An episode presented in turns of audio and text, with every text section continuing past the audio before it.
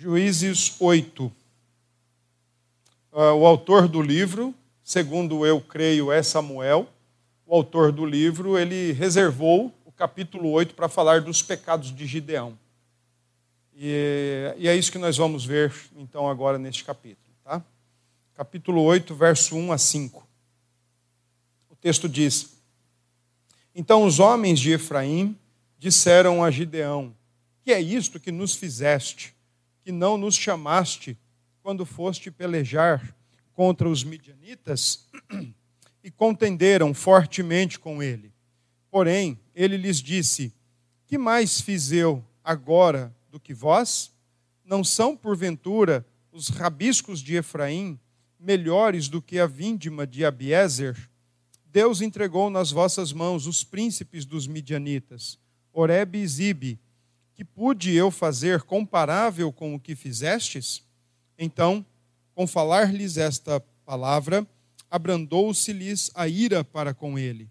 Vindo Gideão ao Jordão, passou com os trezentos homens que com ele estavam, cansados, mas ainda perseguindo, e disse aos homens de Sucote: Dai, peço-vos alguns pães para estes que me seguem, pois estão cansados e eu vou ao encalço de Zeba e Salmuna, reis dos midianitas.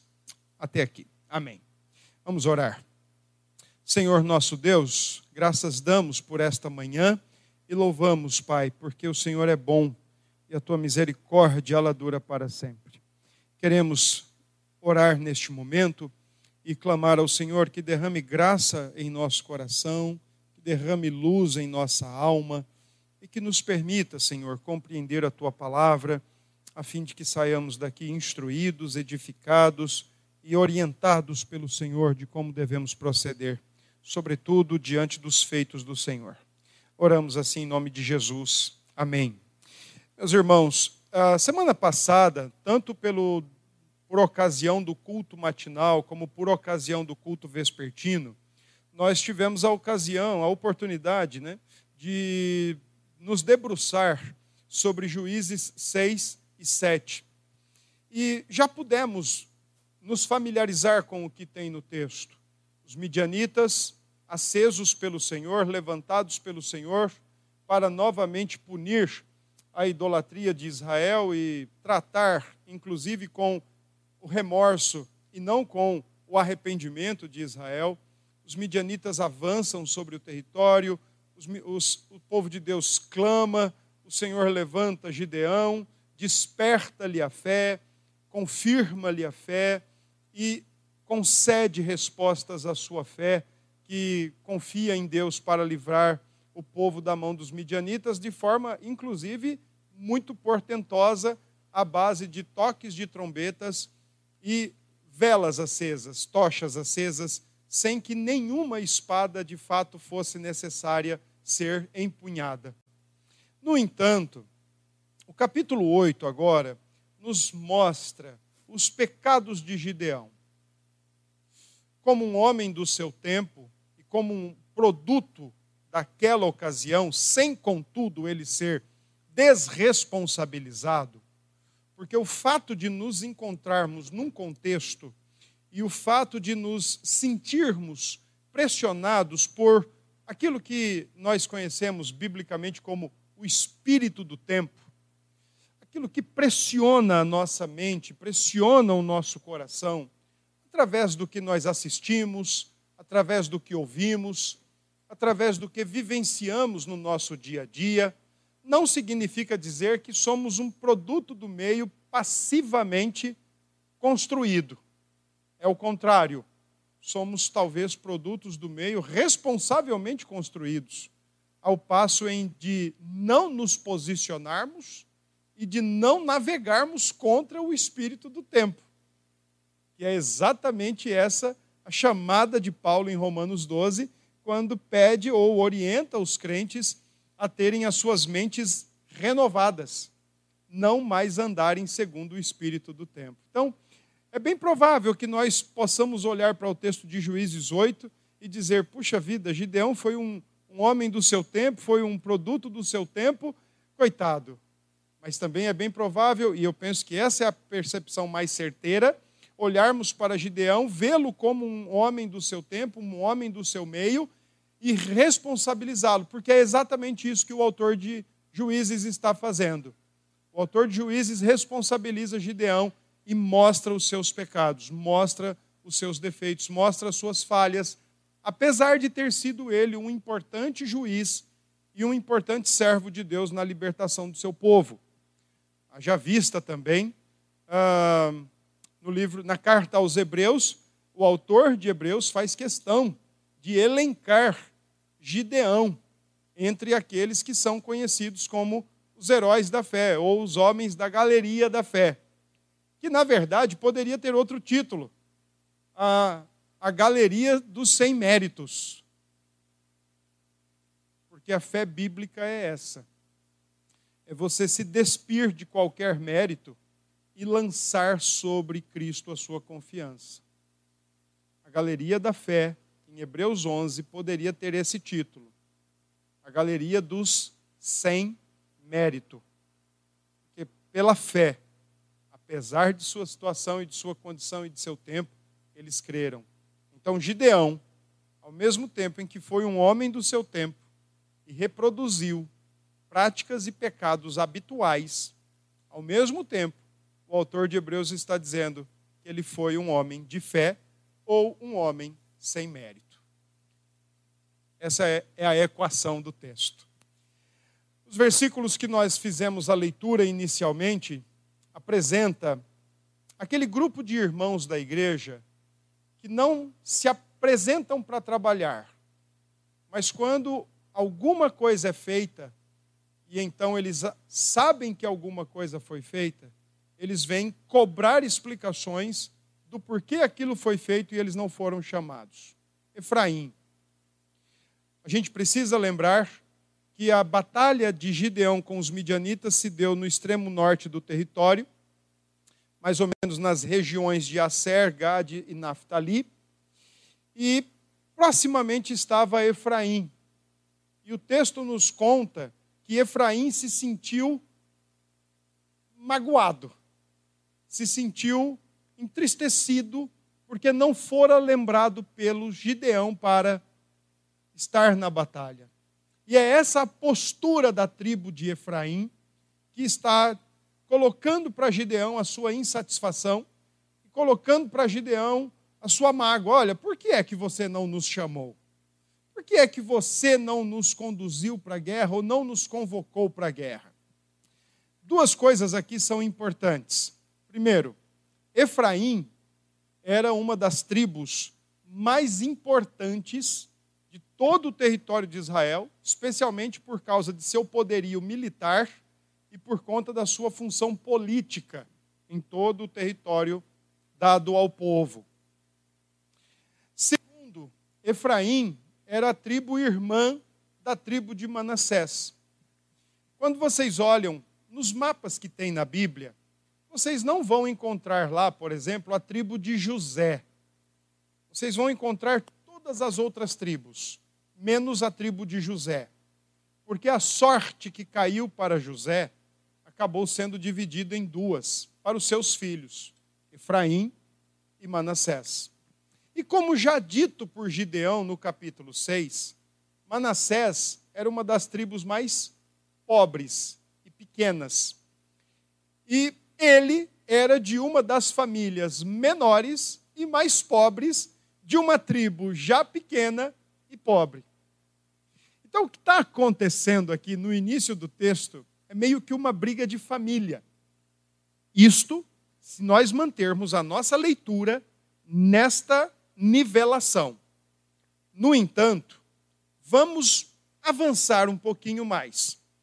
Por que é que Efraim quer participar, queria participar da guerra e por que é que Efraim está agora chateado ou insatisfeito por não ter sido convidado para a guerra. Volta sua Bíblia no capítulo 6 de Juízes.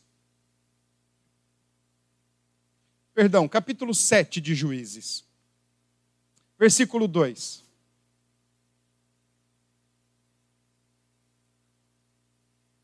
Disse o Senhor a Gideão: É demais o povo que está contigo, para eu entregar os midianitas nas suas mãos. Israel poderia se gloriar contra mim, dizendo: A minha própria glória me livrou. Por que é que Efraim está aqui questionando, indagando e mostrando a sua insatisfação com Gideão por não ter sido chamado e muito menos convidado para ir à guerra? porque era uma tribo poderosa, porque era a irmã mais forte, mas porque queria ter o seu nome lembrado. Porque queria motivos para se vangloriar diante da batalha. Aquilo que o próprio Deus já havia identificado: olha, é menor você lutar com poucas pessoas para que ninguém se glorie. E foi pela fé que Gideão fez isso. Mas Efraim quer motivos para ser lembrada como a grande tribo, como o grande povo que participou de uma batalha, que foi decisivo em sua batalha, afinal de contas, era a tribo com maior poder militar e político, e então Efraim não está simplesmente levantando uma indagação ou levantando um questionamento, porque não foi lembrado para ir à batalha. Efraim está levantando um questionamento porque pode não ser lembrada nessa batalha.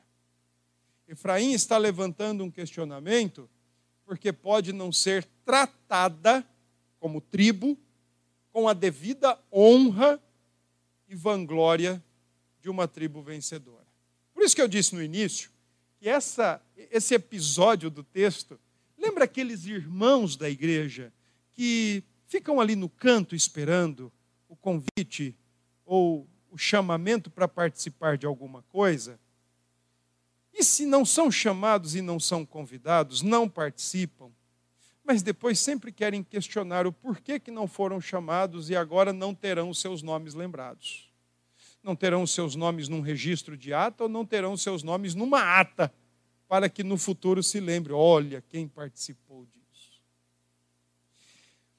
Aliás, o capítulo 8 todo ele expressa a grande questão da vanglória humana.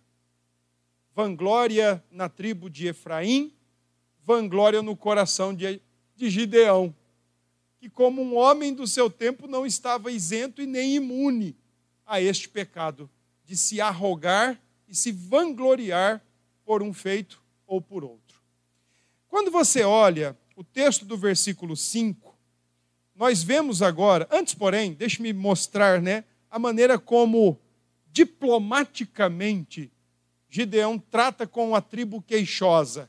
Ele diz: Olha, versículo 2: Vocês fizeram muito mais que eu, meus irmãos. Vocês mataram os cabeças.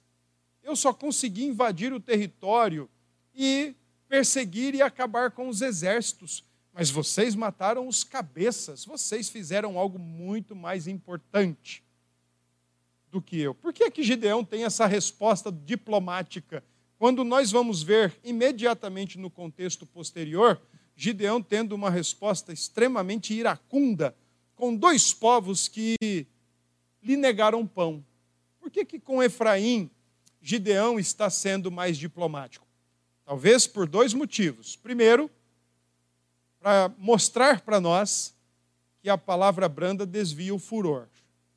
E é sábio quando nós tratamos aqueles irados conosco de maneira branda. Como diz o Provérbios, palavra dura suscita ira. Provérbios 15, 1. Mas a resposta branda desvia o furor. Mas aí vem a segunda parte da explicação. Por que é que Gideão oferece uma palavra branda para a tribo, para a tribo de Efraim, sua irmã legítima, sanguínea, juntamente consigo? Quem está doido de ir com um exército contra ele muito mais forte? Quem é que está em sã consciência, com 300 homens, desejoso, disposto, voluntarioso, em enfrentar um exército talvez três, quatro, cinco vezes maior foi uma diplomacia ocasional. Foi uma diplomacia circunstancial. Ali Gideão não iria ter muito o que fazer. Versículo 5 já é um outro, já é um início de um outro momento. Porque o versículo 4 diz que Gideão passou o Jordão. Ele conseguiu abrandar a ira, final do verso 3. Ele abrandou a ira da tribo de Efraim e seguiu o seu caminho. Afinal, ainda ele tinha algumas coisas por fazer. Ele tinha que matar os reis dos midianitas, Zeba e Salmuna, como está no verso 5. E ao passar em Sucote, também região do extremo norte, provavelmente dentro da tribo de Asser, tribo de Gade, perdão. Gideão pediu pão para o seu exército, porque eles estavam famintos, eles estavam cansados. Lembre-se que ele está falando com judeus, com irmãos, de alguma forma, irmãos também. E nesse caso, ele escuta umas respostas nada boas. Versículo 6, vamos ler.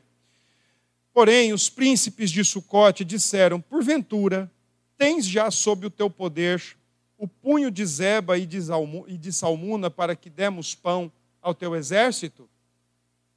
Em, em outras palavras, Sucote perguntou para ele: Você já terminou o teu trabalho? Não? Então vá trabalhar. Você já concluiu a sua tarefa? Não? Então vá concluir. Depois você venha me pedir pão.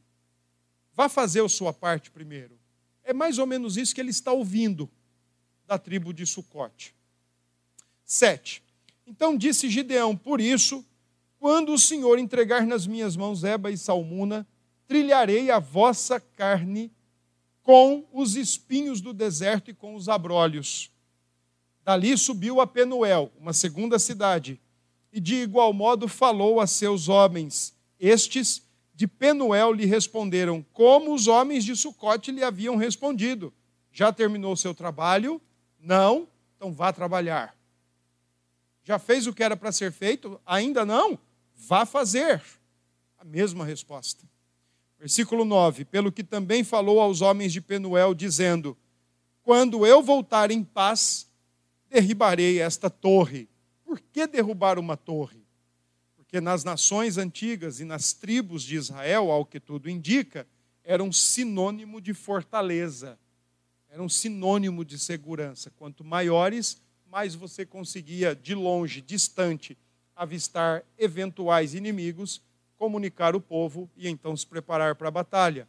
Por que então derrubar a torre? Eu vou derrubar aquilo que para vocês é objeto de refúgio e segurança. Eu vou humilhar vocês derrubando o objeto de segurança de vocês. Enquanto com a tribo, com, a, com o povo de Sucote, ele disse: Vou arrasar vocês nos espinhos e nos abrolhos. Uma forma de punição e de humilhação, de castigos nas nações antigas, quando se prendiam os escravos ou os exércitos vencidos debaixo dos carros puxados por cavalos e andavam pelas estradas ou pelos campos, especialmente priorizando território com muitos espinhos, com arbustos repletos de espinhos. Então, uh, o indivíduo preso embaixo do carro, por onde ele passava, ele não só olhava o chão muito proximamente a ele, mas ele ia sendo rilhado pelos espinhos. É isso que o diplomata Gideão quer fazer. Deixe-me completar a leitura, que aí nós vamos ter um quadro completo do que está acontecendo. 10. Estavam, pois, Eb e Salmuna em Carcor e os seus exércitos com eles, uns 15 mil homens. Todos os que restaram do exército de povos do Oriente e os que caíram foram 120 mil homens que puxavam da espada. Gideão, com 300, com a graça de Deus e a sua bondade, conseguiu arremeter então contra 120 mil homens.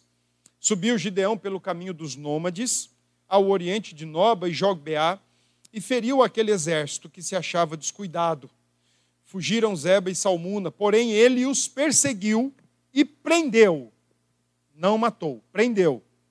Os dois reis dos midianitas, Zeba e Salmuna, e desbaratou todo o exército. Acabou com o exército desses dois reis. Preservou os dois reis vivos Voltando, pois, Gideão, filho de Joás, da peleja, pela subida de Eres, deteve a um moço de Sucote e lhe fez perguntas. O moço deu por escrito o nome dos príncipes e anciãos de Sucote, setenta e sete homens. Então veio Gideão aos homens de Sucote e disse: Vedes aqui, Zeba e Salmuna, a respeito dos quais motejastes de mim, dizendo: Porventura tens tu já sob o teu poder o punho de Zeba e Salmuna, para que demos pão aos teus homens cansados? E tomou os anciãos da cidade espinhos do deserto e abrolhos, e com eles deu severa lição aos homens de Sucote. O mesmo que tinha feito questão de desviar a ira, o furor de Efraim, agora mostra ira e furor equivalente ou até pior. 17 derribou a torre de Penuel e matou os homens da cidade. Seus próprios irmãos. Matou seus próprios consanguíneos. 18. Depois disse a Zeba e Salmuna: Que homens eram os que matastes em Tabor? Responderam: Como tu és. Assim eram eles. Cada um se assemelhava a filho de rei. Então disse ele: Eram meus irmãos, filhos da minha mãe. Tão certo como vive o Senhor, se os tivesseis deixado com vida, eu não vos mataria vós outros. Gideão consegue identificar que seus irmãos legítimos tinham sido mortos pelos exércitos midianitas, amalequitas e as forças do Oriente que se uniram naquela liga internacional para punir o povo de Deus. Mas agora ele está ouvindo dos próprios carrascos que foram os seus irmãos mortos por ele, por eles. Então ele diz o seguinte: tão certo como vive o Senhor, 19: se os tivesseis deixado com vida, eu não vos mataria a vós outros. outros.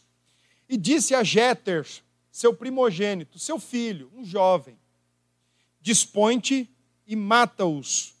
Porém, o moço não arrancou da sua espada, porque temia, porquanto ainda era jovem.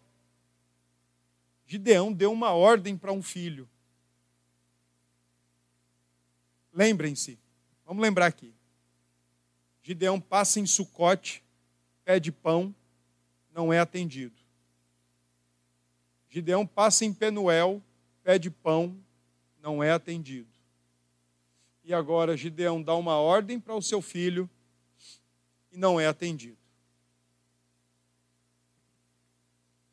Pede ao seu filho que mate os, os inimigos. 21. Então disseram Zeba e Salmuna, os reis do, dos midianitas: Levanta-te, arremete contra nós, porque qual homem, tal a sua valentia?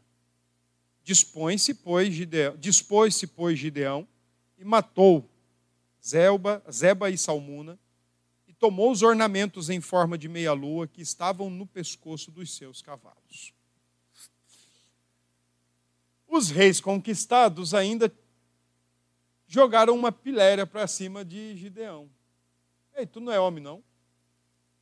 Por que pedir para o teu filho para nos matar quando você tão valente, tão guerreiro, poderia nos matar. Tiraram ainda um barato com a cara de Gideão.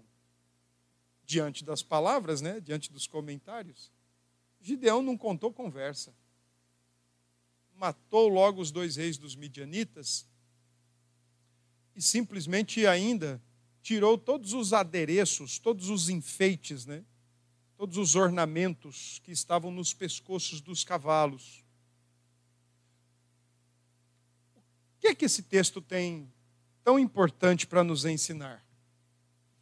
Que da mesma forma que Efraim queria reconhecimento e oportunidade para se vangloriar, Gideão queria reconhecimento e oportunidade para se vangloriar.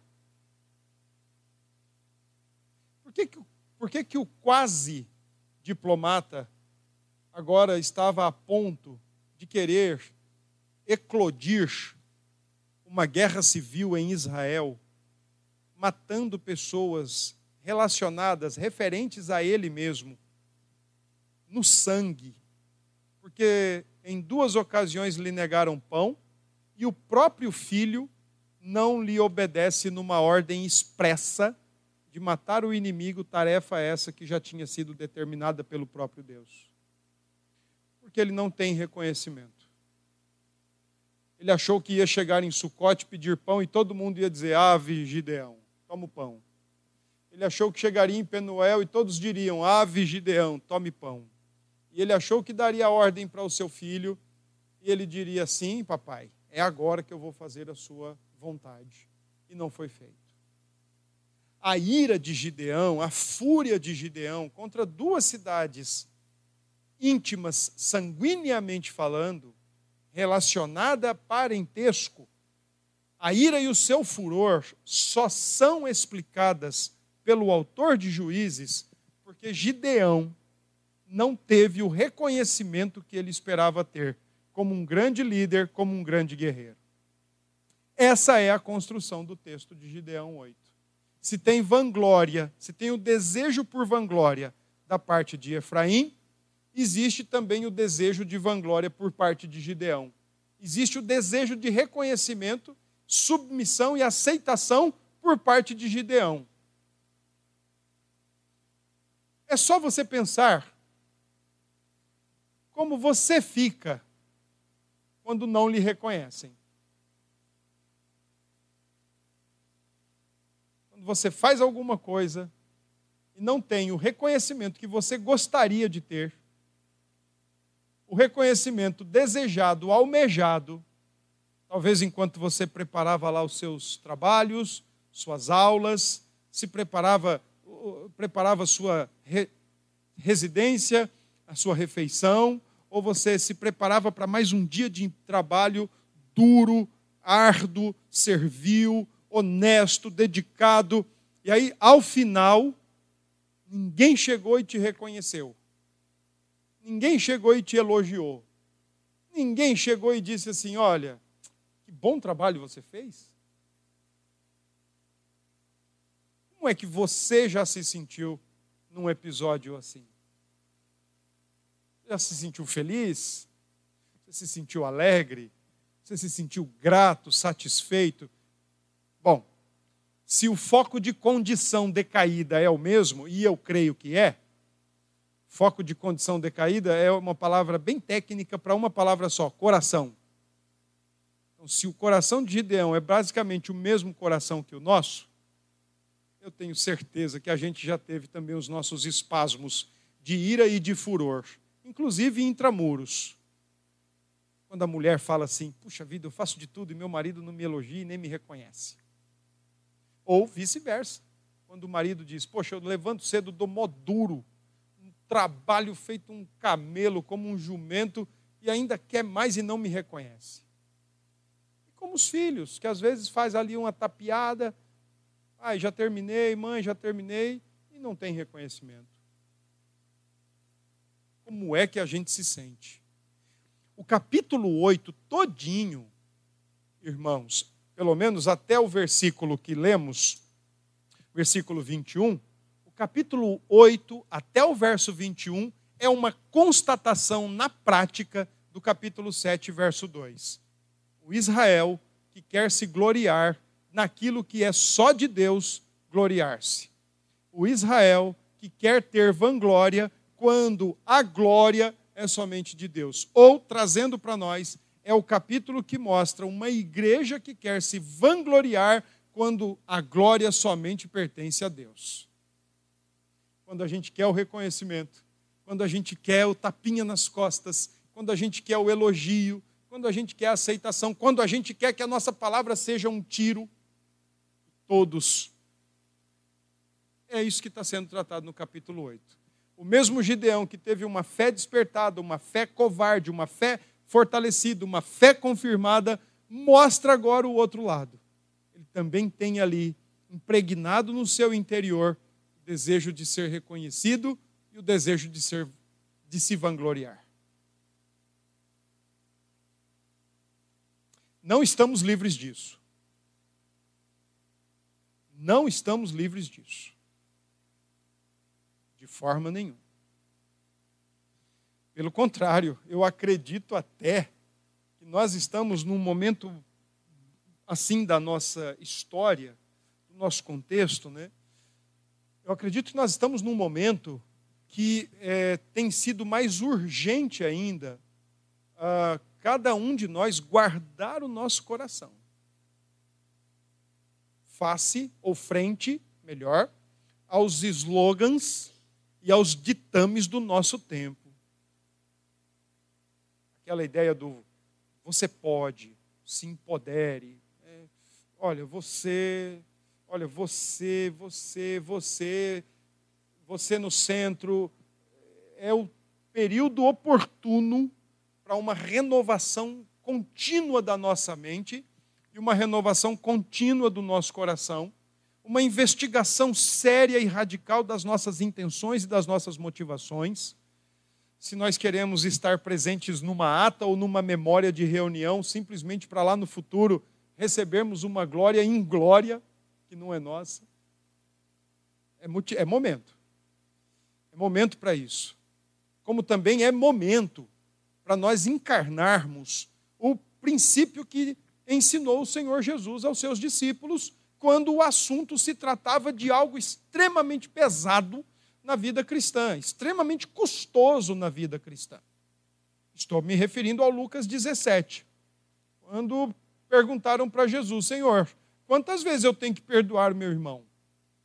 Então Jesus diz: Olha, se o teu irmão pecar contra você sete vezes no dia, e ele vir e falar com você sete vezes no dia, perdoa-lhe todas as vezes. É uma obrigação, não é uma alternativa, é uma obrigação. E aí então Jesus coloca uma pequena parábola. Abra sua Bíblia lá, por favor. Lucas 17.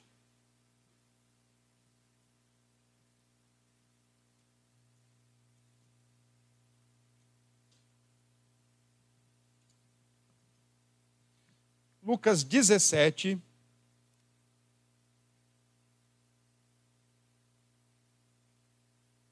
Interessante é o versículo 5, que depois da indagação, né, Versículo, versículo 3 e 4, perdão, não é uma indagação. Versículo 3 e 4 é uma repreensão do Senhor. Ele diz: Olha, se teu irmão pecar contra ti, repreende-o. Se ele se arrepender, perdoa-lhe. Veja que tem um elemento condicional. Se ele se arrepender. Se por sete vezes no dia pecar contra ti e sete vezes vier ter contigo dizendo estou arrependido, perdoa-lhe. O problema, gente, é que a gente confunde como o texto de Juízes faz questão de mostrar no capítulo 6. Arrependimento e remorso são duas coisas diametralmente opostas. O remorso foca nas consequências que serão trazidas. O arrependimento foca no feito moral contra Deus. O arrependimento gera vida, o remorso gera morte. Então, o texto aqui está falando de arrependimento. E arrependimento, no sentido bem prático da palavra, é mudança de atitude. Versículo 5, então, diante da palavra de Jesus, da obrigação de se liberar perdão sete vezes no dia, os apóstolos disseram: aumenta-nos a fé. E é exatamente isso que é. É uma questão de fé, acima de tudo primeiramente, é uma questão de fé, não é uma questão de justiça, não é uma questão de dar o troco, de revanchismo, de vingança, é uma questão de fé, é uma questão de olhar para o Senhor na cruz, ver o que ele fez, perdoar, acatar as suas palavras como ordem e acabou. É uma questão de fé. Fé se destitui de méritos. Versículo 7. E aí vem a parábola que eu queria destacar.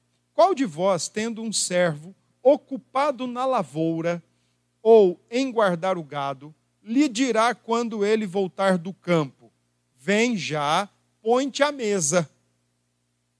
E que antes não lhe diga: Prepara-me a ceia, singe-te e serve-me, enquanto eu como e bebo, depois comerás tu e beberás. Porventura terá de agradecer ao servo, porque este fez o que lhe havia ordenado? Jesus está dizendo aqui: peraí, vocês crentes, ah, vocês querem ser agradecidos porque estão fazendo as coisas da vida cristã? Ah, vocês querem holofotes porque estão fazendo as coisas da vida cristã? Ah, vocês querem reconhecimento porque estão fazendo as coisas da vida cristã? Versículo 10. Assim também vós, depois de haver desfeito quanto vos foi ordenado, dizei: somos servos inúteis, porque fizemos apenas, apenas o que devíamos fazer. É reconhecimento que vocês querem? Irmãos, está na hora ou passando da hora de nós encarnarmos a teologia do servo inútil contra toda e qualquer aspiração arrogante e vangloriosa do nosso coração. É urgente isso. Versículos 22 em diante do capítulo 8 de Gideão. Bom, no início do texto, Gideão é diplomata, mas é um diplomata sabido, não dá para ir contra um exército muito grande. Depois, Gideão começa, praticamente inicia, dá os passos para uma guerra civil, ele mostra a arrogância e a vanglória do seu coração. E agora, a partir do verso 22, Gideão mostra a idolatria do seu coração. Interessante é que Gideão dissimula em palavras, mas não em práticas. Existe um divórcio aqui na vida de Gideão. O que ele diz para o povo não é o que ele faz na prática. Reparem o texto. Então os homens de Israel disseram a Gideão: Domina sobre nós, tanto tu como teu filho e o filho de teu filho, porque nos livraste do poder dos midianitas. O que o povo está clamando é exatamente uma solução para o problema do livro. O problema do livro de juízes é: não tinha um rei. Cada um faz o que parece certo. Então o povo está começando a entender que Gideão, por causa de suas batalhas, pode ser um homem que traga unidade para todas as tribos e conduz aquele povo como um povo só. No entanto, já havia textos anteriores que indicavam uma coisa muito certeira: o rei tinha que vir de Judá. Gênesis 49, 10. Se você quiser ler aí, leia. Mas na bênção de Jacó sobre seus filhos, é dito assim: ó, o cetro não se apartará de Judá. O cetro não se apartará de Judá. A expressão cetro remete a um bastão enfeitado, valioso, bonito, que era o principal aparato de um rei, juntamente com a sua coroa, que era e a sua capa. Eram os três elementos que davam a ideia ali de que ele era um rei. Então, quando o texto de Gênesis 49 diz: "O cetro não se apartará de Judá", Deus já está dizendo em Gênesis 49 de onde vem o rei para reinar o seu povo. Vem de Judá. Gideão era de Manassés. Gideão sabia disso. Como também Saul, vai ser o primeiro rei em Israel, que era de Benjamim, ignorou isso. Achou que podia ser rei. O pior de tudo é a galera que estuda a Bíblia, pelo menos disse isso, que estuda a Bíblia, e diz que se Saul tivesse obedecido, ele não teria sido rejeitado do cargo de rei. Então, pera lá. Então Deus se enganou.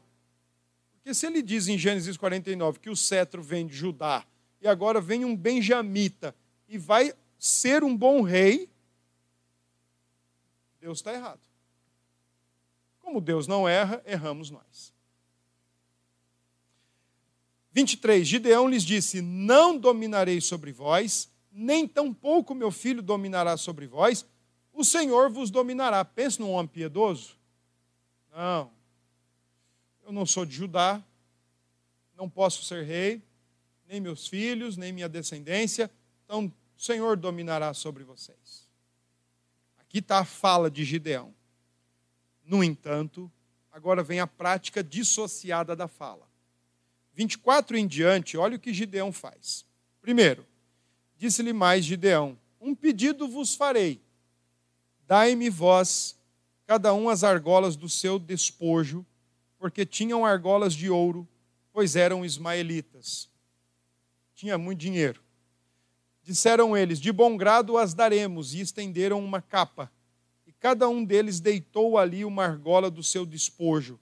O peso das argolas de ouro que pediu foram mil e setecentos ciclos de ouro, afora os ornamentos em forma de meia-lua, as arrecadas e as vestes de púrpura que traziam os reis dos midianitas, e afora os ornamentos que os camelos traziam ao pescoço desse peso, fez Gideão uma estola sacerdotal e pôs na sua cidade em Ofra, e todo Israel se prostituiu ali após ela.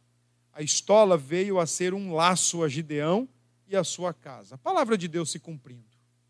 Estola era uma peça da indumentária sacerdotal. Historiadores discutem e divergem nas suas opiniões mas era algo que pesava em torno de 25 a 40 quilos de ouro maciço.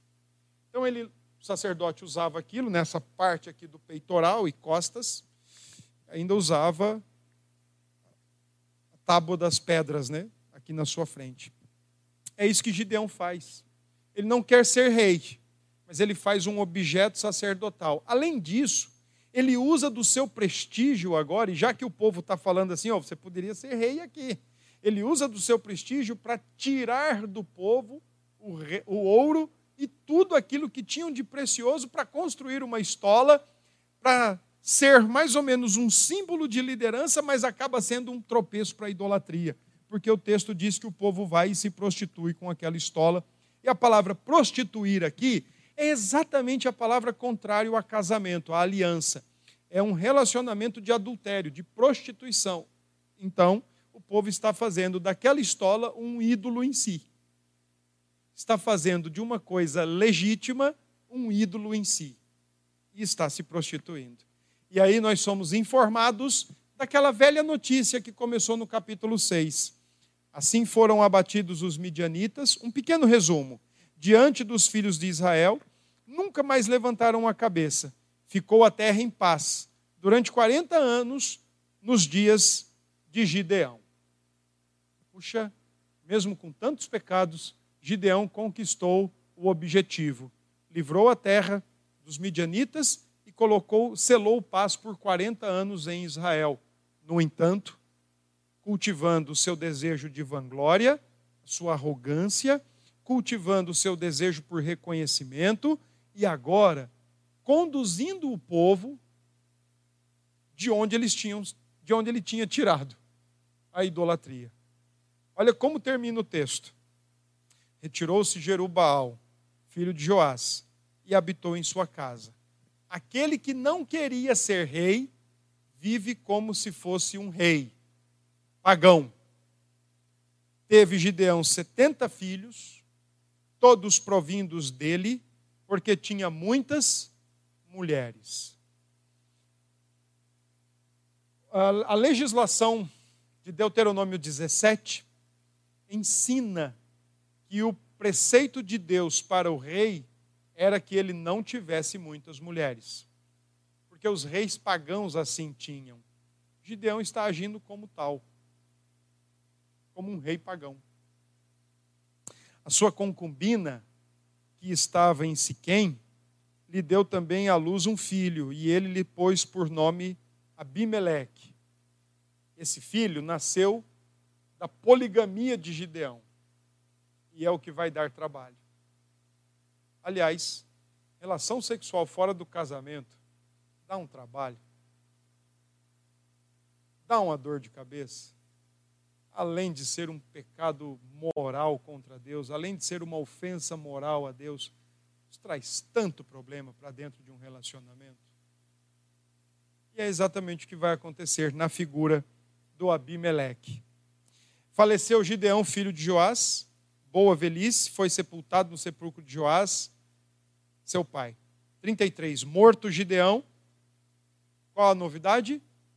Tornaram a prostituir-se os filhos de Israel, porque não houve arrependimento, houve remorso. Remorso faz a gente se preocupar com as consequências. Arrependimento faz a gente se preocupar com o ato moral em si, a ofensa contra Deus e a mudança de atitude. Voltaram a se prostituir e puseram Baal Berite por Deus. Já se esqueceram rapidamente do que Deus fez e já elegeram uma outra divindade pagã.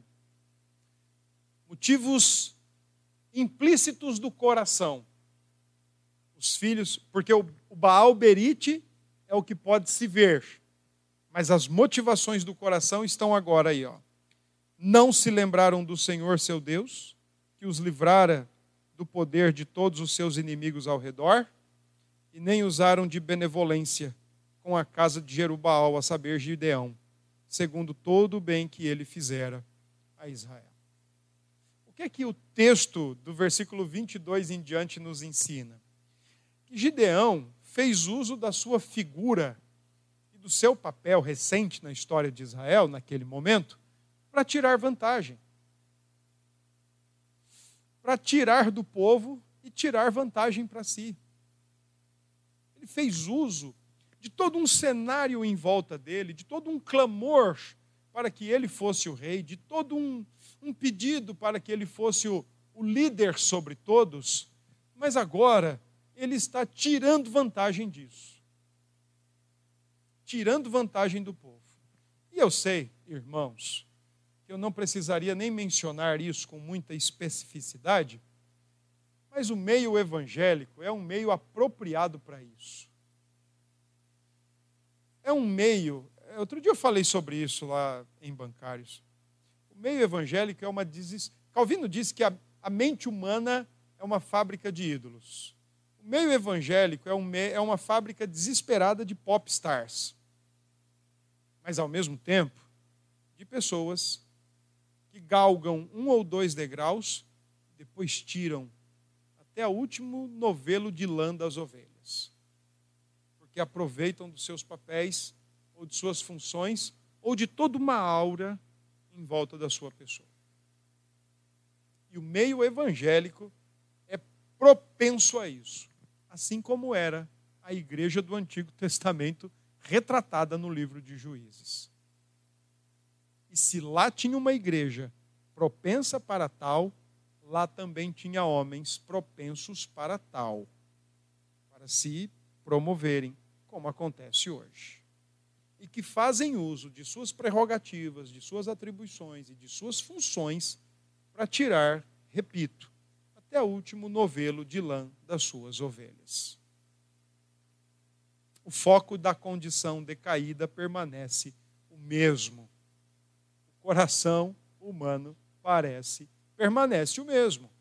Mudam-se os tempos, mudam-se os locais, mas a condição decaída insiste em nos acompanhar.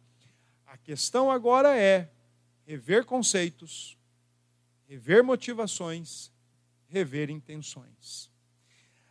Louvado seja Deus, que na pessoa de Jesus Cristo, nosso juiz por excelência, nós não vemos alguém que quer a própria vanglória, embora pudesse querer, embora pudesse desejar a sua própria glória e fazer as coisas por vanglória. No entanto, a Escritura nos ensina que o nosso juiz por excelência, tudo o que fez foi imbuído de uma só intenção: trazer glória ao Pai. E ele poderia, olha aqui, eu, eu vou me glorificar. Ele poderia fazer isso. Mas, diferentemente do juiz Gideão e diferentemente de nós, tudo quanto falou, ensinou e fez foi para a glória do Pai. Eis aqui um caminho, sigamos. Aliás, já disse um certo autor do passado que nós cristãos que nos relacionamos com o Deus Trino, precisamos aprender que dentro da Trindade ninguém busca a própria glória. Por que, que nós vamos buscar a nossa própria? Dentro da Trindade, as pessoas, Pai, Filho e Espírito, estão sempre procurando a glória um do outro. Estão sempre atuando para glorificar um ao outro. Mas por que nós fazemos diferentes? Por que é que nós queremos a vanglória e o reconhecimento o tempo todo? Que tipo de relacionamento com a Trindade nós temos nutrido ou temos aprendido? Ainda bem que o nosso juiz por excelência não nos esfola até o último novelo de lã, fazendo uso indevido de sua atribuição, prerrogativa e ofício. Ele se dá em resgate. Ele não toma, ele se dá em resgate. Mas nós insistimos, às vezes, em acompanhar a mentalidade de Tiago e João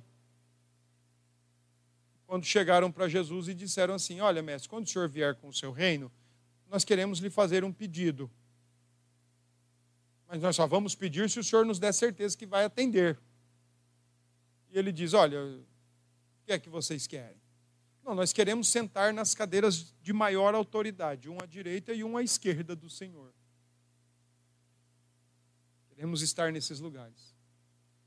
Então o Senhor Jesus diz: Olha, não é meu esse papel, e outra coisa, se vocês querem estar nos melhores lugares, comecem pelos piores. Ou, se vocês querem ser os primeiros, comecem sendo os últimos, servos de todos. Porque eu vim para dar, para servir e dar a minha vida em resgate de muitos. Não veio para tirar, veio para dar. Então, o texto de Gideão, se não fosse pelo autor de Hebreus, a gente falaria assim: nossa, como esse Gideão era um cara soberbo, egoísta e vanglorioso da maneira mais arrogante possível. Verdade. Mas, como eu disse no início, a galeria da fé deveria também ser conhecida como a galeria dos sem méritos. Que amanhã ou depois, se aquela galeria continuasse sendo escrita, talvez os nossos nomes apareceriam lá. Mas não porque nós não desejamos nos vangloriar. Não porque nós não tínhamos ou não desejamos reconhecimento em momento algum. Não porque nós não desejamos tapinha nas costas em momento algum. Mas porque, apesar disso tudo, pela graça de Deus, a gente olhou para Cristo. Porque se não fosse por isso, nem Gideão, nem ninguém estaria lá. Que Deus nos abençoe.